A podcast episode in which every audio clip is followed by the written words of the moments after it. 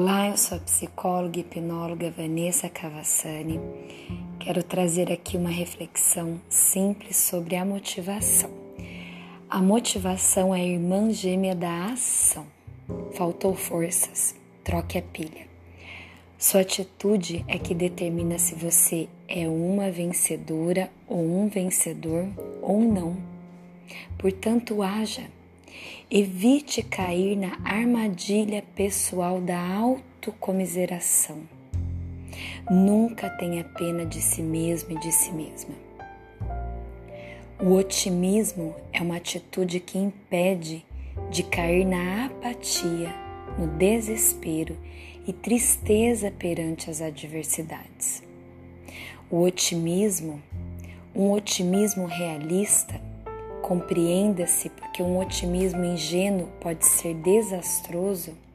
Então, esse otimismo influencia a forma como as pessoas explicam a si mesmas os seus êxitos e os seus fracassos. Os otimistas têm tendência a considerar que os seus fracassos se devem a algo que pode mudar. E por isso é mais fácil que na ocasião seguinte lhe saiam melhor as coisas. Em contrapartida, os pessimistas atribuem os seus fracassos a obstáculos que se consideram incapazes de modificar. Para se animar, ouça uma boa música, uma daquelas que mexem com o seu coração de alguma maneira numa altura de som considerável, se a partir do meio da música você começar a cantar junto, é bom sinal. Pode ter certeza que já vai fazer uma grande diferença. Acima de tudo, lembre-se: quem acende a vela é você, quem alimenta a chama é você, e quem mantém acesa também é você, e mais ninguém. A noção dos seus limites está em você. Quem viveu emoções fortes, tentou tantas vezes e não deu. Quem sabe o quanto doeu tudo isso? E muito mais, quem precisa ser feliz em tudo isso é você. Abraçar uma causa é fundamental para todo ser humano, mas a sua causa é mais importante enquanto viver, enquanto existir a chama Enfraqueça a sua chama e nada mais valerá a pena. Não valerá levantar da cama.